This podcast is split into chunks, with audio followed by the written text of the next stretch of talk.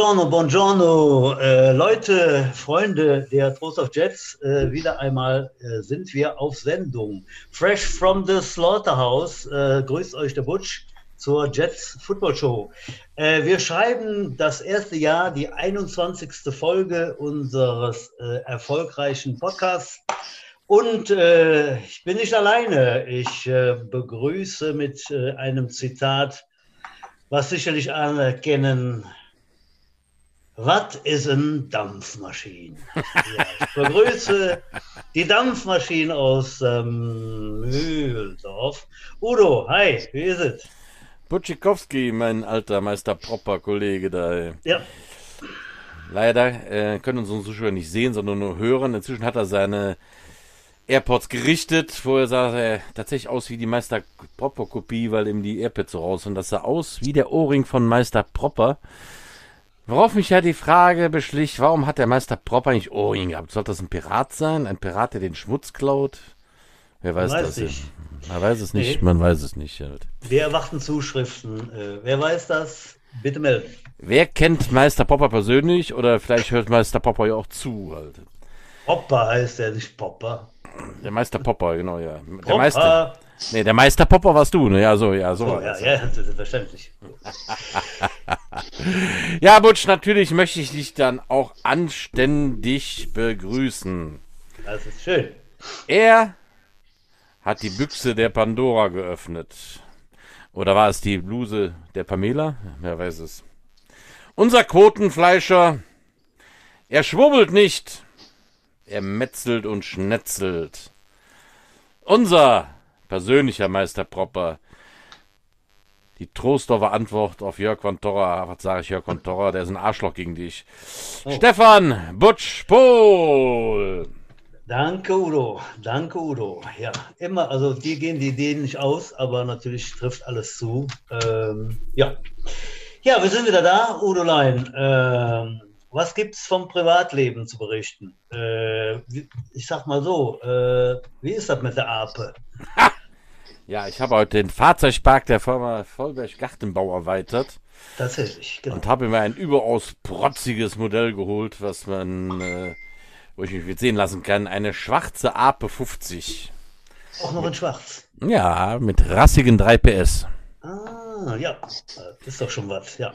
Die wiegt Ja, du hast, äh, ja, du hast vorher schon berichtet, äh, ein, ein Gefährt, was du dann auch äh, in der Tat im Gartenbau einsetzt. Äh, was wiegt die? Mehr als du? Äh, ja, nicht viel mehr. Also, ähm, ja, und darf äh, ungefähr mich zuladen. Also, ich kann dann eigentlich nur noch eine Schaufel und äh, ein Rechen mitnehmen, aber äh, sehr witzig so. das Ding und äh, ja. ja. für den Job geeignet, aber schon sehr witzig, was es überhaupt gibt, dass es ein Mofa gibt mit dem Kofferraum, aber äh, schon der Knaller, ne? Also, ja, genau, Mofa mit dem Kofferraum, ja. Aber tatsächlich jo. erinnere ich mich an meine Urlaube in Italien, in diesen kleinen Bergdörfern am Gardasee. Äh, da fahren die nur rum, weil was anderes kommt auch durch diese kleinen Gässchen nicht durch. Sehr witzig. Mhm. Ich werde berichten und werde irgendwann mal hier durchs Bild knattern mit der Ape. Genau. Vielleicht nehme ich mal ja, mit zum Podcast hier ins Büro. Die passt, die passt ja, auch noch hier rein. Ja, Treppe, Treppe kommst du auch damit hoch, ja. Ja, die Dampfmaschine. Äh, sehr schön. Wir sind nicht allein, wie ich immer sage. Wir haben einen Gast eingeladen. Wir haben unseren Stargast des Abends, der 21. Folge. Ähm, ich begrüße herzlich, äh, schön, dass du da bist, Andreas Brock. Ja, schönen guten Abend zusammen. Ja, Vielen Dank, dass ich hier sein darf. Ja. Werde ich hier als Stargast vorgestellt. Ich habe mich sowieso ja. schon gefragt, wie ich zu dieser Ehre komme. Habe ich auch den Udo schon gefragt. Ja, freue mich hier zu sein, mit euch ein bisschen zu quatschen. So bestimmt nett. Ja, natürlich. Also natürlich ist jeder, der hier aufgerufen wird, ein Stargast. Das auf jeden Fall. Ja, Brocky, äh, wie legen wir los halt? Wie hat's dich, was hast du wann, wo genau bei den Jets gemacht? Ich weiß schon, du hast vorhin gesagt, mit Daten hast du es nicht so. Aber womit hast du angefangen? Warst du Spieler oder wie bist ja, du also das, gekommen? Das ist schon ein bisschen her. Das war Entweder war es Mai 96 oder Mai 97. Eins von beiden. Okay, also sagen wir Mitte der 90er, dann stimmt's. Ja, irgendwie so war es. Ich glaube, es war 97. Und das war, äh, das ging alles über, über Schulfreunde. Da war ich dann 16 Jahre alt und der Stefan Bajor, der war mit mir in einer Klasse und der spielte noch wahrhaftig äh, in der Jugend. Stonehand Bajor, so nannten wir ihn, weil er halt keinen Ball gefangen hat. und ähm, Ja, und auch der Stefan Friese, der, der lange Zeit Stadionsprecher bei uns war, der spielte auch noch in der Offense Line bei den Jets und die haben mich dann beide überredet und dann bin ich dahin, ne, das erste Mal. Ja, und dann hat das ganz gut gepasst. Körperlich also, es hat auch Spaß gemacht ne? und körperlich passt sich da ganz gut rein. Du hast Receiver gespielt, ne? Ja, sicher, sicher. Wir waren ja immer Receiver, gefangen im Körper, kennst du ja, ne? Und äh, ja, dann habe ich da ein paar Jahre Jugend gespielt, bis 2000, genau, und bin dann 2000 in die Herren gewechselt. Mit damals äh, Uli Breuer und Stefan Langholz. Die sind mit mir zusammen hoch. Ah, ja. Und äh, die kennen auch die meisten ja dann noch. Ja, und dann äh, ja, 2000 in die Herren, da hatte ich dann den, den Jürgen Frechen als Offensline-Trainer. Ja, und ja. Ähm, da waren noch richtige Granaten in der Linie. Ne? Also ich denke da an Bernd Braun, der auf dem rechten Guard spielte, auf dem rechten Tackle stand der Schwede, äh, auf dem Center stand der Uwe Carstens, ne? mit schön die Knie umtaped. Und Lampf, nicht zu vergessen der Lammfellgürtel. Also waren noch richtige Granaten in der Linie und da hatte ich als Rookie keine Chance. Also wirklich nicht. Und äh, es hat auch nicht lange gedauert und ich habe mich, glaube ich, direkt 2000 im ersten Vorbereitungsspiel direkt verletzt. Irgendwie eingewechselt worden und dann aber direkt im Vorbereitungsspiel Mainz Golden Eagles äh, war ich dann wieder raus. Ja, und dann habe ich auch direkt wieder aufgehört bei den Herren. Ach, das ging schnell. Bin, ja, das ging schnell. One Game dann, Wonder, ja? ja, One Game Wonder, genau. Null Punkte und so. Und bin dann direkt in den Trainerstab der, äh, der Juniors gewechselt und habe dann ab 2001 die Juniors trainiert als Offense Line Trainer. Also quasi die Jungs, mit denen ich das Jahr zuvor noch gespielt habe. Ah, okay. Das waren dann meine meine Untergebenen, wenn man so will. Das war am Anfang nicht einfach, weil man ja vorher zusammengespielt hat. Da ist es ja immer ein bisschen schwierig, aber so war es dann. Wer war damals Und der Headcoach, äh, Bocky, bei den Juniors? Ich denke, dass es Erik war. Erik müsste Headcoach gewesen okay. sein noch. Zu der Zeit. Ja, und das habe ich gemacht bis, boah, lange. Bestimmt bis, bis 2011. Ich glaube, bis 2011, zehn Jahre war ich dann Jugendtrainer. Du hast dann nichts So gespielt. ungefähr.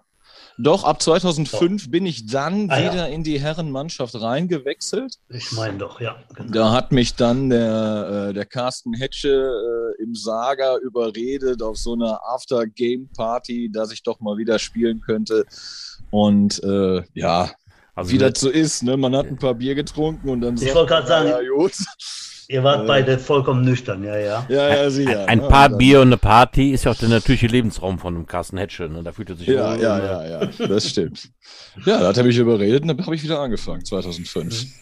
Und da hatten wir, glaube ich, gerade so ein Regionalliga-Jahr, meine ich, mich zu erinnern. Und ähm, ja, da ging es dann wieder los. Und dann habe ich gespielt bis, ja, 2011, 2012, irgendwie sowas. Dann nur noch den Trainer gemacht und dann 2015 nochmal so ein Spielertrainerjahr. Ja, und 19 habe ich dann aufgehört als Trainer. Warum? Hm. Warum hast du damals aufgehört? Ja, das ist, das ist so eine schwierige Frage. Warum hat man aufgehört?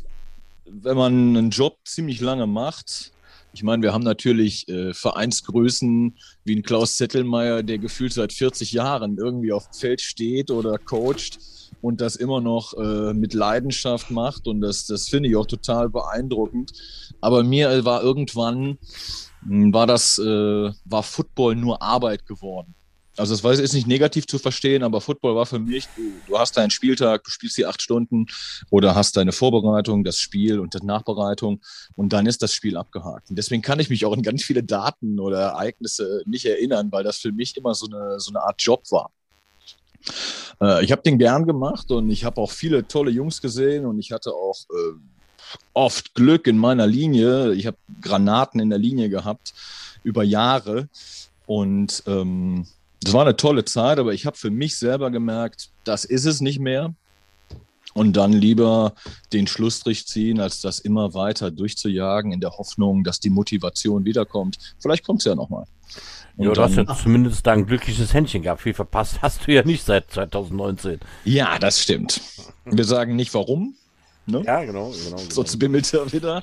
Aber. Ja, ich habe die schon standbreit hier stehen. Ich dachte, ich könnte dich erlocken, aber muss, äh, unsere Gäste sind einfach zu schlau geworden. Die haben das alle mitgekriegt. Ja, ja, ja, es tut sich nichts mehr ne, in der Kasse im Moment. Äh, ja, ja, wir müssen, wir müssen, uns was einfallen lassen, Udo. Ja. Bocky, äh, nochmal zurück zum Trainerjob. Also ich habe dich ja auch erlebt als Online-Coach, habe dich auch oft um Tipps gefragt, als ich die Online trainiert habe bei den Prospects und äh, äh ja, da gab es ja so Geschichten wie diese Sagen um eine neue Online-Technik. Äh, da hast du dich ja so reingekniet. Ja. Du hast ja quasi eine eigene Brocky, äh, entwickelt halt da. Ja. Äh, ich habe ja damals tatsächlich sehr skeptisch dieser Technik gegenübergestanden, weil ich gesagt habe, die ist eigentlich, oder für mich war es, wirkt es immer so, als wäre sie eher für, naja, Profis entwickelt worden als für Amateure. Und du hast direkt gesagt, nee, Udo, nimm dir das raus, was passt. Und äh, du hast ja selber da richtig dran rumgebastelt, ne? Aber wir waren an. Ja, sicher. Ich möchte mal, ein, ich möchte mal gerade da einhaken. Für äh, durchaus auch mich und äh, viele Zuhörer, die vielleicht jetzt nicht ganz im Bilde äh, sind. Ähm, auch ich habe davon erfahren, ja, da gibt es irgendwie einen neuen Stance, äh, dass die O-Liner sich ein bisschen anders äh, äh positionieren bzw. hinhocken. Äh, kannst du es kurz umreißen, worum es dabei geht, damit unsere, unsere Defense Backs und, und Linebacker da auch ein bisschen mithören können und wissen, wovon wir reden? Oder ihr? Ja, es geht im Prinzip um, also es kam aus Amerika äh, letztendlich äh, die Technik und in Deutschland etabliert haben sie dann ähm, Raphael Lanos und Errol Sewal. So. Errol Sewal war ja lange bei uns Trainer und Raphael Lanos kennen die meisten auch. Ähm, es geht um eine grundlegende Veränderung der O-Line-Technik dahingehend, dass man versucht, Kraft ähm, des Offense-Liners in den Boden zu übertragen und so einen stabileren Stand des Offense-Liners hinzukriegen, sowohl im Pass als auch im Lauf letztendlich. Und mhm. das sind kleine Veränderungen gewesen, wo sich auch nachher, wie der Udo auch sagte, jeder Spieler das rausgegriffen hat, was er davon am besten brauchen konnte. Es ging einerseits um eine äh, veränderte Fußstellung, dass der ähm, ja, ich könnte das jetzt äh, umreißen, aber die meisten werden es nicht verstehen. Wenn wir mhm. jetzt äh, im Passblock sind, dass der hintere Fuß nicht mehr äh, senkrecht zur Line of Scrimmage steht, sondern im 45-Grad-Winkel zum Beispiel. Ja. So, das kann man noch verstehen. Äh, das führt meistens dazu, dass die Hüfte dann so ein bisschen aufklappt und das soll eben nicht passieren, sondern die Hüfte muss weiterhin senkrecht bleiben zur Line of Scrimmage. Und das sind so kleine Dinge, wodurch der Offense-Liner erstens deutlich stabiler war und mehr Kraft in den Boden übertragen konnte, obwohl er ja die gleiche Kraft hatte wie vorher. Wir haben ja mhm. den Offensliner selber nicht verändert.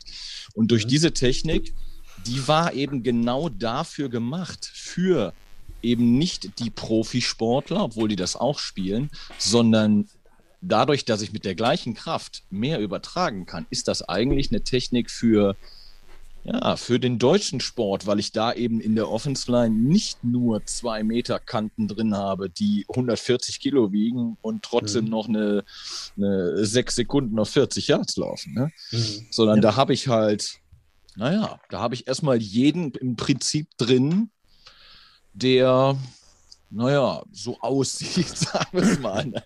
Der, der, klassische Offense-Liner halt. Ne? Gucken uns den an und dann, alles klar, du gehst erstmal in die O-Line. Da wissen wir ja Bescheid. Ja, und für die war das und gerade auch für die Jugendspieler ist das ein super Ding. Mhm. Weil gerade in der Jugend habe ich ja Leute da drin, die sind vielleicht 1,80 groß und wiegen ihre 90 Kilo und müssen ja. aber dann vielleicht ein Pferd auf der anderen Seite bewegen, das 120 oder 130 Kilo wiegt. Ne? Mhm. Und da brauche ich eine gesunde Technik für. Und mit Ach, dieser okay. Technik ging's. Und die Technik hast du noch ein bisschen abgeändert, dass es einfach einfacher für die Jungs dann wird? Oder kann man ja, das ich mein, kurz umreißen? Ja, ich, die Technik kann ich in zwei Trainingseinheiten, konnten wir die nicht etablieren. Punkt. Ne, das, sind, das sind Bewegungsabläufe, die viel wiederholt werden müssen. Man sagt ungefähr, ein Bewegungsablauf, der schleift sich ein, so nach 3000 Wiederholungen. Ungefähr. Dann hat man den so automatisiert. So sagt man ungefähr. So. Und wenn ich jetzt überlege, 3000 Wiederholungen, wenn ich einen Offensliner das in einem Training 20 Mal machen lasse, Dann brauchen wir ein paar Trainingseinheiten, bis die 3000 erreicht sind, ja. damit mhm. dieser eine Schritt automatisiert wird. Und natürlich funktionierte das nicht immer. Ne? Die Jungs haben ganz viel für sich selber gemacht. Wir haben auch gesagt, die müssen es zu Hause machen. Aber wir haben dann gewisse Bereiche, haben uns da rausgegriffen, die echt sinnvoll waren. Auch gerade die Armtechnik. Das war einfach logisch, ne? wenn man bedenkt, dass wir früher mit ausgestreckten Armen geblockt haben. Das, ja, physikalisch kann es eigentlich nicht funktionieren, obwohl wir es jahrelang gecoacht haben. Und ähm, das war wirklich, es war beeindruckend logisch. Das war das Problem an der Sache. Wir saßen in Aber du hattest doch trotzdem, Entschuldigung, ich unterbreche, Bock. Ja, alles gut. Aber du hattest doch trotzdem auch Widerstände von den Spielern. Ich kann mich erinnern, ja. warst ja Daniel Albrecht, der gesagt hat, du nimmst mir meine Waffen, wenn ich Ja, natürlich. Wie natürlich. ein Stier da nach vorne preschen kann. Der ja. hat ja immer sehr von seinem schnellen Start und seiner Geschwindigkeit gelebt, der Daniel. Äh, da gab es ja Widerstände, ne? Ähm, Absolut. Dem habe ich seine Waffe genommen, keine Frage. Deswegen hat er sich seinen Teil da rausgegriffen und hat versucht, den umzusetzen. Oder was er davon umsetzen konnte, um eben sich nicht das wegzunehmen. Daniel Albrecht war ja körperlich oder ist körperlich nie ein Offensliner wirklich gewesen. Ein astreiner, astreiner ja, ist ja so. Ein astreiner ja. Linebacker oder ein mega Defense End hab, mit der Figur oder ein Tight End. Ich habe immer noch gelacht. Ich habe gesagt, das ist der erste O-Liner, den ich im Kickoff-Team gesehen habe. Ich fand das immer witzig, ja. wenn er äh, im Kickoff-Team auftrat, das O-Liner. Ich glaube, das ist ein ich weiß nicht, ob ich das überhaupt schon mal in irgendeinem Footballteam irgendwo auf der Welt gesehen habe, dass ein O-Liner im Kickoff-Team aufläuft. Nee, und, äh, nicht, nicht wirklich. Nee. Äh, das kann ich nur bei den Jets, Daniel Albesch im Kickoff-Team und das sind Regelmäßigkeit. fand ich immer sehr witzig. Ja. Als der, als der damals zum Training kam, das erste Mal, da ich weiß nicht, 2009 oder sowas zum Jugendtraining. Das sah der aus wie Goofy, ne? Also der, der wurde hier, der wurde hier von euch in einer der Sendungen als, als Vollathlet mal beschrieben. Der kam an, der hatte Schuhgröße 50, war schlaksig, 1,90 Meter groß und das erste, was gesagt wurde, war Uwe Wolf als Defense-Line-Trainer, der geht zu mir. Ne? Keine Frage, der kommt in meine Linie. Ja, und am Ende des Trainings hieß es dann, Brocky, den kannst du haben. Ja, den will ich nicht. Hat er so voll überzeugt. bewegen. Ja, ja, und dann habe ich den bekommen. Und dann haben wir aus dem ja, einen der besten Offensliner gemacht, den die Trost of Jets in langer Zeit gesehen haben, auf dem linken Tackle. Ja, ich glaube, der ist als, als einziger Offensliner steht er auf der MVP-Tafel, also alleine. 2013 hat er die ganze O-Line den Titel erworben und Daniel Albrecht hat den 2019, ich glaube, ja, 2019, alleine erworben, als Offensliner. Ja, Punkt. Hat die Position wirklich ausgefüllt, war echt ein Killer auf der Position, ja. Ja, ja, sehr außergewöhnlich. Äh, wirklich, ja. Haben wir schon einen um, umrissen. Ich, ich wollte zwischendurch mal einfach einhaken. Äh, du hast schon ein paar andere genannt. Ähm, der Spieler, ruhig dann auch O-Liner, der dich am meisten beeindruckt hat, war das der Albrecht oder gibt es da noch 1, 2, 3? Bestimmt gibt es da 1, 2, 3, 4, 5. Aber äh, oder gibt es eine Anekdote, die jetzt bestimmt sagt, okay, das war ja jetzt ganz besonders. Fällt dir da spontan was ein? Das ist ganz schwer. Das ist ganz ja, schwere Frage, ja, ja. weil man, weil man so viele gesehen hat und jeder hat seine Position anders ausgefüllt. Zum Beispiel bester Center ist für mich Björn Schulte. Ja, auch ein geiler Typ. Ja. Ne, da gibt es nichts anderes. Der war auf dem Center-Spot eine Granate. Der war im Snappen bei 100 Prozent in seinen Steps, im Kontakt da ist für mich, ist er auf Platz 1, keine Frage. Mhm. Ähm, wenn ich jetzt äh, rechten Guard ausfüllen müsste, so eine All-Star-O-Line, Christian Lülsdorf. Ne? Auch wenn er ja. nicht der Granatenspieler war, der den härtesten Kontakt hatte, aber der hat ein unglaubliches Spielwissen. Unglaublich, der war ja Mr. Playbook. Ne, also für mich ist es. Der war also, übrigens in meiner letzten Seniors-Saison, war der Rookie damals, der Lüdi. Und ja. äh, da, den habe ich auch noch so runtergeguckt. Oh, guck mal, ein Rookie, was ist das denn für einer? Äh, was für ein Lauch halt, ne? Ja. Und äh, wie der sich entwickelt hat, Granate, ne? Also, äh, ja. Ja, und dann, wenn wir jetzt auf die linke Seite rüber wandern, linker Guard, schwierig, aber ich würde wahrscheinlich Dennis Schwarz nehmen. Mhm. Der einfach äh, so ein bisschen nasty und dieses Jugendliche mit reingebracht hat, aber ein unglaublich harter Spieler, der viel Verstand hatte, der wirklich auch diesen Job gelebt hat, ne? der alles getan hätte, bevor da hinten was einschlägt. Also Ist den, schwer. Den habe ich tatsächlich mhm. auch immer nur von außen gesehen, aber Nasty beschreibt es, glaube ich, auch. Ich glaube, der konnte auch viele Jungs einfach zur Weißglut treiben mit seinem Trash Talk, ne? Ja. Ähm, und den habe ich aber auch immer gesehen, wie er Kommandos am Platz gegeben hat und, und äh, gesagt, ja. der, der, also, der war schon auch echt bestimmend in der O-Line, ja. Ja, oder wenn wir einfach mal ein paar Jahre zurückwandern, Bernd Braun, mega. Ne? Also nie so einen ruhigen Menschen gesehen, der aber so eine Power hatte und so schnelle Füße bei dem, ja, bei der Körpermasse und der Größe, die der hatte. Ne? Liegt alles an der Spielernummer, die trugen alle die 77 wie ich. Stimmt. Da ist was Wahres dran. Dennis so. Schwarz, Bernd Braun und ich, alle 77er halt. Tatsächlich hat der Dennis Schwarz, glaube ich, die längste Karriere in der 77. Der Sack hat sogar länger gespielt in der 77 als ich halt. Ja. ja. Aha, du mal. Ja, das sind die Kleinigkeiten, Udo. Ne? Auf die achtet man natürlich, ne? wenn man sonst nichts mehr hat. Das ist wohl wahr. genau. Ähm, ja, Andreas. Ähm, Emma, du Gesichtselfmeter, was sind das denn hier für kleine Seitenhiebe, wenn man sonst nichts mehr hat? oh, das hat, das, hat aber jetzt, das hat aber jetzt eine Minute gedauert. Ne? Junge, Junge, Junge. Äh, nein, nein, nein, nein. Alles, alles freundschaftlich, äh, Udo. Du kennst mich ja, ne?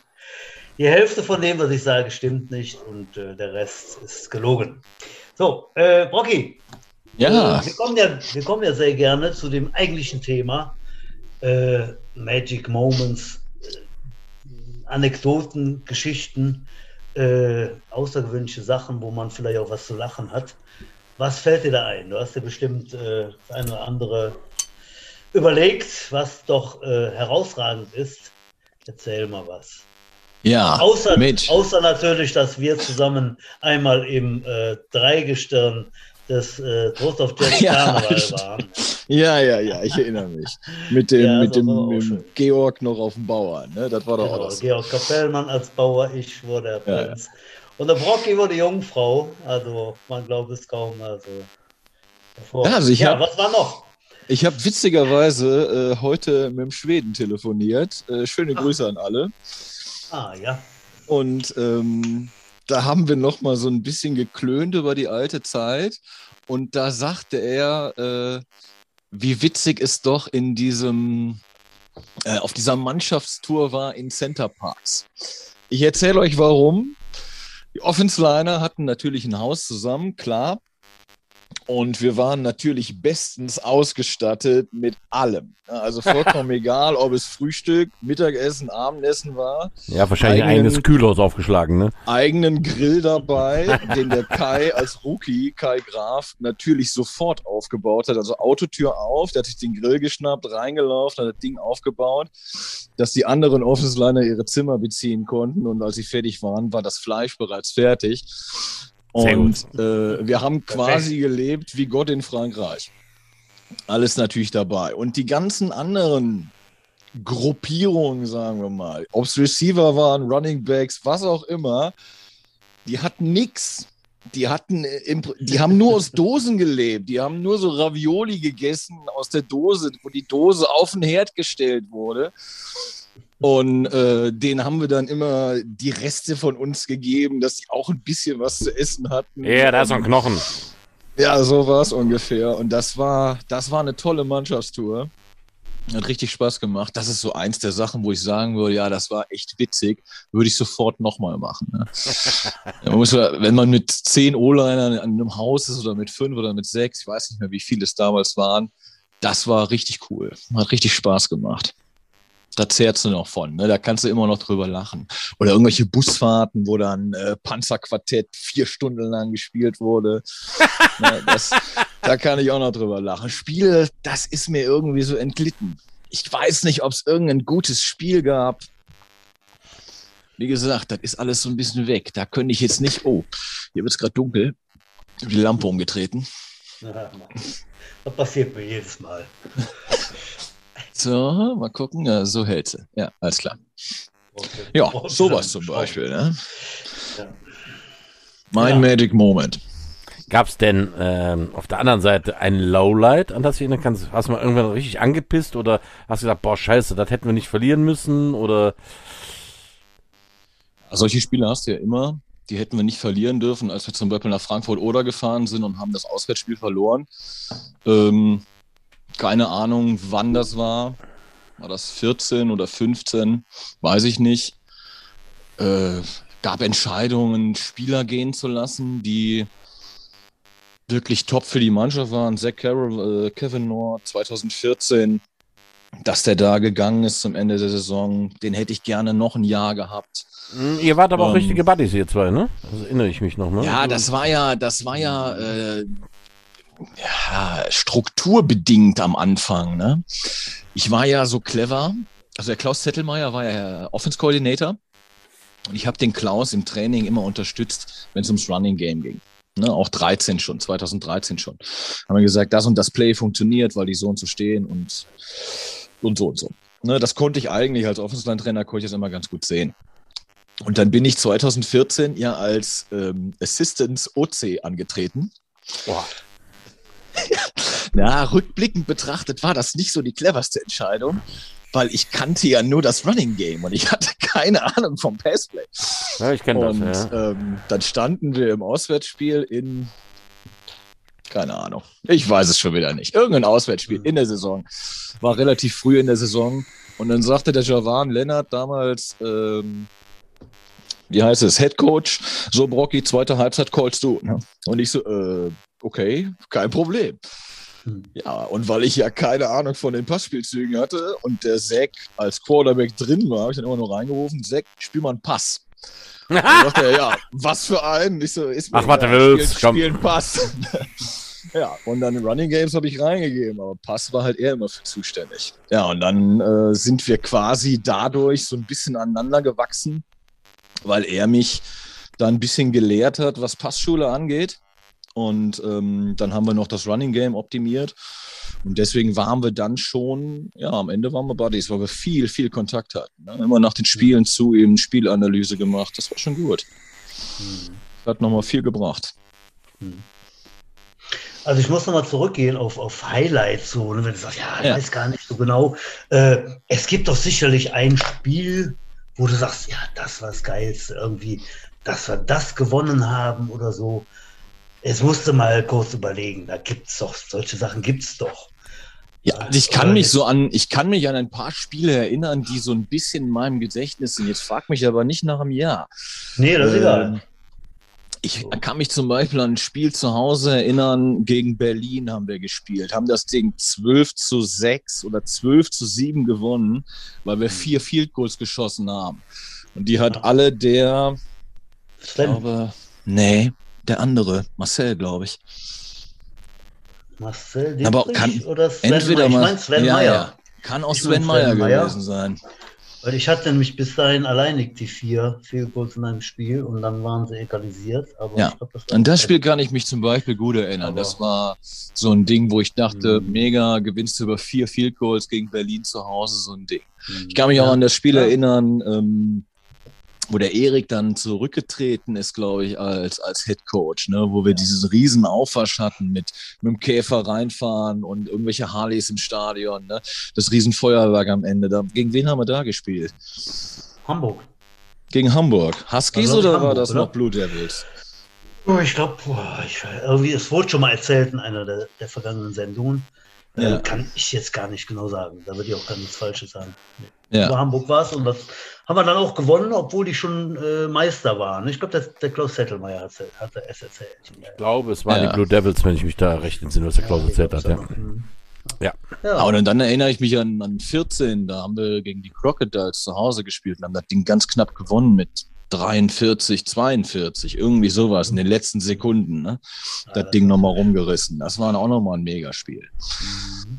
Ja, ja siehst du. Solche da, da war doch was. Ja. ja. Äh, Brocky, du bist, ähm, du bist Lehrer, ne? Das hat sich hm. so mal, äh, ist, ist das noch aktuell, ja? Ist, das ist noch dann, aktuell, man ja. Ist, man ist einmal Lehrer, dann ist man immer Lehrer, glaube ich. Wir können ja nichts anderes. Ja, ja, genau. Ihr könnt ja da nichts anderes. Ich kenne keinen Ex-Lehrer. Kennst du einen Ex-Lehrer, der gesagt hat, nee, ich, ich kenne auch keinen nee, ne? Ex-Lehrer. Ne? Ja, mhm. tatsächlich. Sogar meine Lehrer haben durchgehalten. Die haben da noch bis zum Schluss äh, den Beruf ausgeübt. Da, ja, da, da bleibt nur Politiker da? werden. Es gibt auch so viele Lehrer, die Politiker geworden sind. Ne? Das ist okay, die einzige andere Karriere noch. Ne? Ja. ja. das wird dem Andreas ja auch gut zu Gesicht stehen, ne? oder? Äh, wir haben ja schon einen ah, Politiker, der früher Football gespielt hat hier in Troisdorf. Der Alexander Bieber, der hat doch früher bei uns in der Linie gespielt, Ach, der ist jetzt Bürgermeister von Trostorf. Ach ja, genau. Schöne Grüße an den. Ja, ja dann sowas. Ähm, wo bist du beschäftigt jetzt? Wo, wo bist du Lehrer? Ich bin Lehrer auf einer Gesamtschule ja. hier ums Eck in äh, Neunkirchen-Silchert. In Silchert, ja. Genau. Hm? Und äh, habe gerade als Klassenlehrer eine neunte, neunte Klasse und äh, Bier unterrichte eigentlich nur äh, Mathematik und Biologie. Ja. Hm. Ja, und da, da, da bleibst du bei, hast du schon gesagt, genau. Was ist denn mit einer Rückkehr zu den Jets? Schließt du das aus oder denkst du, naja, wenn es mal irgendwie so, wenn ich wieder Bock habe und so, mache ich vielleicht nochmal was in der Jugend. Äh, wir wollen ja meist dann die altgedienten äh, Rösser dann vielleicht nochmal zurückholen. Deswegen ja, muss die Frage natürlich kommen. Wie sieht es da aus? Ist auch kein Problem. Das, ich schließe es nicht aus. Äh, das wird sicherlich irgendwann äh, wieder dazu kommen. Also als ich jetzt aufgehört habe, fand ich das ganz nett, dass man plötzlich so viel Freizeit hat. Das habe ich, mm. hab ich echt genossen, ja. ne? dass du halt nicht Dienstag, Donnerstagabend, wenn es draußen regnet, dich ins Stadion stellen musst und die Wochenenden frei waren. Das war eigentlich ganz äh, eine nette Geschichte. Aber ich könnte mir wirklich nochmal vorstellen, auch nochmal in den Jugendbereich reinzuwechseln. Aber das ist halt kein Job für ein Jahr. Du gehst da nicht rein und machst das ein Jahr und sagst, so Leute, ja. das war's, auf Wiedersehen. Ne? Sondern das ist eher ein Job, den machst du drei oder vier Jahre. Ne? Dass du so eine, eine Jugenddekade, nicht Dekade, sondern eine Jugendeinheit äh, da durchbegleiten kannst. Ne? Die vielleicht aus der U16 hochgewechselt sind, dann bleibst du drei Jahre und dann schickst du die in die Herren hoch. Ja, ich, ich, ich habe schon geplant, dass ich dich nächstes Mal frage, ob du mal bei meiner U10 und 13 mal anrückst und ähm, ja, mir mal hilfst, die, die neuen Center da auszubilden halt. Und wenn du mal nur mal äh, bei einem Training mal so ein kleines ähm, ja, Workout mit denen machst. mal gucken. Ja, sicher, das geht ja immer. Ja, da hast du ja auch damals auch bei den, netterweise auch bei den Prospects mal zugesagt und hast da schon mal, also ganz weg bist du ja nicht gewesen halt. Für sowas konnte ich immer schon mal anhauen, ja. Immer. Immer. Ich werde auch für keinen Verein irgendwie antreten oder sowas. Das können sie sich alle knicken. Wenn, dann geht es nur in Rot-Gelb. Oh, das ist so schön. Andreas, ich habe noch eine Frage. Und zwar, äh, wer hat dich als, als Head Coach oder als Coach, der neben dir oder über dir agiert hat, äh, oder auch unter dir von mir aus, am meisten begeistert? Wer hat, wer hat dir am meisten imponiert? Wer hat dir am meisten gegeben? Gibt es da jemanden? Reden oder wir jetzt von Positionstrainern oder von, von allgemein? Ja, eigentlich, was, eigentlich, was, was willst du?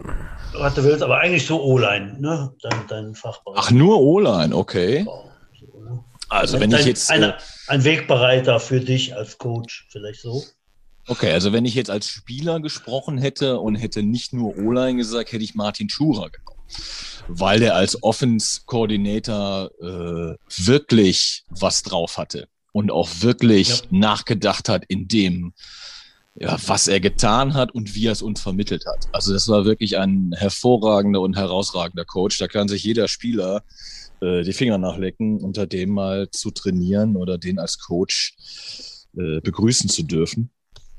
Also den hätte ich jetzt da genommen. Wenn ich jetzt nur in meinen Positionsbereich reingehe, da habe ich ja jetzt gar nicht so viele Trainer kennengelernt. Ich kenne ja im Prinzip, die über mir standen, äh, drei, nee, vier Offense-Line-Trainer hatte ich. Das mhm. war Jürgen Frechen, Andreas Wegert, Erol Seewall und Andreas Heim. Mhm. Ne, diese vier, die hatte ich selber als Offense-Line-Trainer. Mhm. Und wenn ich jetzt einen der Vieren benennen würde, dann müsste ich mich zwischen Andreas Wegert und Errol Silval entscheiden. Beide haben ihre Vorzüge. Andreas Wegert hat etwas sehr Besonderes, der aber auch ganz klar ist in, seiner, in seinen Aussagen und in dem, was er tut. Äh, Errol Seewald, jetzt rückwirkend betrachtet mit der neuen Technik, der hat nochmal richtig Input gebracht und der hat was ganz Herzliches. Also ich glaube, ich könnte mich nicht entscheiden. Es sind beides hm. hervorragende Trainer. Und ich würde sagen, die beiden haben uns in den Jahren sehr geprägt. Sehr geprägt. Mhm, ja. Das glaube ich auf jeden Fall. Ähm, das Band der, der O-Line-Spieler, wenn man jetzt wieder auf, die, auf, auf uh, O-Line-Spieler eingehen möchte, äh, ist, denke ich mal, sehr eng geschnürt. So, wenn man durch die Saison geht. Ne? Äh, ist mir als eben nicht O-Liner schon öfter mal aufgefallen. Also mal nebenbei bemerkt, äh, die Offenslinie, äh, ein Posten in der Offenslinie wäre mein Wunsch meine Wunschposition über all die Jahre immer gewesen. Mir fehlte natürlich ein Zentner, aber äh, ich finde das so eigentlich äh, beim Football heute immer noch nach der Position des Quarterbacks am, am allerinteressantesten. Ne? Also das, das mal einfach mal so nebenbei eingeschoben. Ähm, ja, wollte noch mal auf die Kameradschaft eingehen. Ne? Ich äh, habe das schon oft beobachtet, dass äh, allein mit dem, äh, mit dem Ruf One, Two, Three Fleisch äh, da eine gewisse Bande äh, geknüpft worden ist, äh, die sehr stark ist. Hast du noch Kontakt zu den ganzen Jungs? Du hast gerade erwähnt, du hast telefoniert mit Schweden. Äh, Gibt es da noch sowas wie Freundschaft? Gibt es da viele, die, die noch in deinem bekannten Kreis schwirren? Ja, nicht zu allen. Also zu den Älteren ja, jetzt, äh, aus meinen ersten Jahren jetzt gerade nicht. Ne? Den Schweden hatte ich jetzt gerade am Telefon. Äh, wegen eines äh, einer Veranstaltung, die wir zusammen besuchen werden. Und äh, ein Grillsemi Grillseminar oder? nee, nee, nee. äh, die Hochzeitsglocken läuten bei einem ehemaligen Offensliner und äh, ah. ist die Schwede auch eingeladen. Ah, und ähm, äh, ja, so, ich könnte jetzt hier sagen, wer das ist, aber ich spare mir das. Ähm, Hör mal, wer heiratet denn, heiratet denn demnächst überhaupt jemand? Ja, das sind jetzt einige, die heiraten, du, aber ja, ich hab den Namen äh, schon mal gesagt, du. Oh, okay. Könnt ihr ja nachher nochmal in die Aufzeichnung hören. Ja, genau. Ähm, ja, also mit dem Schweden habe ich schon noch ein bisschen Kontakt, aber jetzt Bernd, wenn man sich sieht, klar, dann quatschen wir ein bisschen, aber von früher, da, wir sind jetzt keine, keine Buddies oder keine Kumpels, die äh, viel miteinander telefonieren oder so. Aber mit den Jungs, mit denen ich selber gespielt habe, noch die etwas jüngeren, wie ein Dennis Schwarz oder Christian Lülsdorf oder ähm, André Breuer habe ich noch ganz viel zu tun. Motorradbedingt, ne? Und ähm, Ach. Ja, da sind schon noch so ein paar. Du, du fährst Motorrad, Brocky? Ja, ja, ja. Was fährst du denn? Also, ich fahre nach Harley. Habe ich mir frisch gekauft, 2017 weil ich so neidisch war auf Uwe Hüvel. Da war ich eingeladen zu seinem 50. Geburtstag. Ich glaube, 50 geworden, oder? 40 oder? Ich glaube 50. Eher nicht 40. 40 ist schon mal länger, ja. Äh, zu seinem 50. eingeladen bei ihm zu Hause und dann hatte der sich halt äh, eine frische Harley gekauft und ich glaube, das war 16, 2016, ich weiß nicht genau, wann das war. Ähm, und ähm, hatte sich vor seinem Haus, vor seinem gigantischen Haus, äh, auch noch so einen Harley-Parkplatz selber ja, eingerichtet und da standen dann seine Freunde alle mit den, mit den Shoppern drauf. Und da habe ich gesagt, naja, eigentlich könntest du den Führerschein mal eben nachmachen und könntest dir auch sowas angedeihen. Ne? Da habe ich 17 den Führerschein gemacht. Ach, was, hast, Nochmal. Was, was hast du gekauft, Pocky? Was hast du? Eine, eine Heritage von 2010. Eine Softail? Ja. Ah, sehr ja. gut. Ja. Ich übrigens auch ja, du bist, nicht Software. Hm, ja, aber das geht, geht ja nicht mehr, hast du mir erzählt irgendwann mal, ne? Das, das, äh, oder hast du die irgendwie verkauft ja, oder so? Das ging knochenmäßig nicht mehr so. Ich ja, genau. So ein bisschen Arthrose-Probleme und der Chopper ist ja doch nicht so bequem, wie er eigentlich aussieht. Und äh, ich habe sie dann nach zehn Jahren wieder verkauft. Halt, ja. Fängt aber bei mir jetzt auch schon an wenn ich äh, länger als zwei Stunden fahre, muss ich auch runter, tun mir auch die Knie weh. Ja, ganz genau. Ne, also, ganz genau. das ist halt, ist halt ganz so. Genau, du sitzt genau. da drauf wie auf ja. dem Sofa, aber hast ja trotzdem dieses, die eingeschränkte Bewegung der Beine. Ja, Arme genau. bewegst genau. du auch nicht, dann tun mir einfach Ellbogen und Knie weh. Ja. Dann muss ich da runter von dem Weg. Das hat es ja, mir tatsächlich auch verleidet. Ich sag mal, zwei Stunden ist ja schon was. Ne? Also wenn ich eine halbe Stunde auf meinem fahre, auf meinem Hobel, den ja. ich jetzt schon lange nicht mehr bewegt habe, das ist eine R29 BMW, die ist ein halbes Jahr älter als ich, äh, von 1961. Äh, da gab es noch keine froh. Federung. Da gab es noch keine Federung. Ne? da ist man froh, wenn man nach einer halben Stunde wieder, wieder runter ist. Aber äh, ja. Die läuft noch mit Kohle, ne? oder? Die läuft mit Kohle, genau, ja, ja. Mit viel Kohle. Jo. Udo. Ja, die Zeit rennt schon wieder. Ja, Wir haben die heiße Treppe naht. Ja. Es ist Zeit für die heiße Treppe. Ähm, nichtsdestotrotz ne, äh, schön, dass wir wieder Zuschriften bekommen haben zu unserem kleinen veganen Familienpodcast hier. Ähm, schreibt uns ruhig weiter, wer hier mitmachen will, als äh, mal als Stargast hier. Schreibt uns unter podcast at trostorf-jets.de. Die letzten, die geschrieben haben, waren die Taichi-Familie halt. Die stehen auch schon oben auf der Liste. Wir werden mal gucken, wen wir wann noch von dem begehrten Sendeplatz hier unterbringen können. Ja, Butch, ja. Äh, hast du noch eine letzte Frage an Brocky? Oder Brocky, hast du famous last words? Wer möchte? Wer hat noch nicht? Wer kann noch? Butch darf.